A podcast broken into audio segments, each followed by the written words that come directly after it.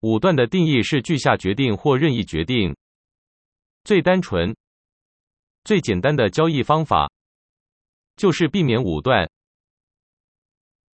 有没有武断的例子可供参考呢？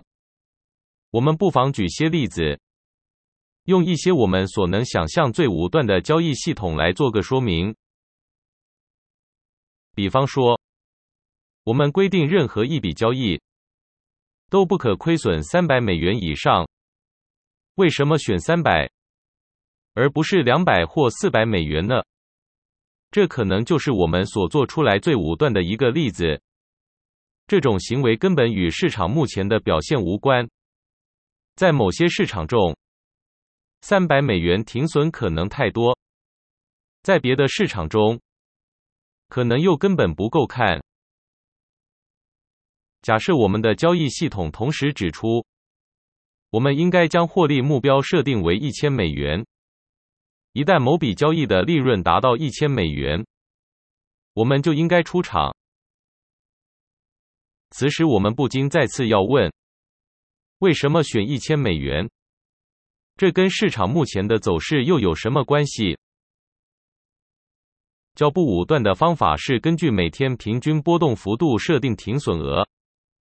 如果市场因波动而使高低价差增大，可是情况拉远或拉近停损点，但如此一来又出现了另一个问题：我们要取多少天来当区间？分析到最后，我们就会发现，我们所做的每件事其实都含有武断的成分。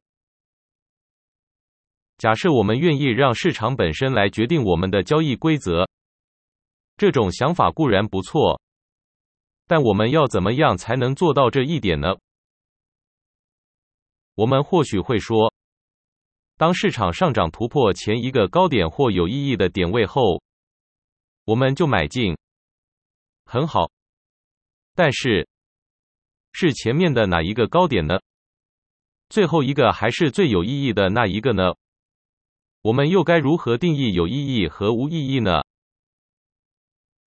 上面的例子，是我们所能做到最没有武断色彩的事，因为我们让市场在进入新的领域时，主动告诉我们。他就要到某个地方去，某个最近不曾到过的地方。我们可以不用三百美元作为停损额。假使我们做多，就把停损点设在最近市场低点下面一点点的地方。这是我们所能做到最不武断的事情。但是要找哪一个最近的低点呢？一千美元获利出场的目标又该如何调整？最不武断的做法，就是让市场告诉我们何时该获利了结。其中一种方法是一路顺着市场走势不断做移动停损，直到触动停损出场为止。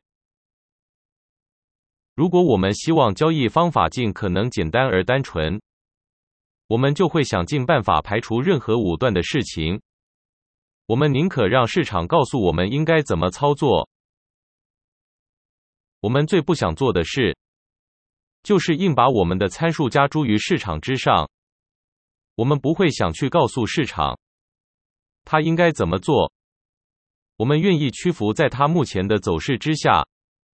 如果我们目前所做的，也就是他正在做的事契合，那我们肯定就会赚钱。而这正是进出市场最要紧的事。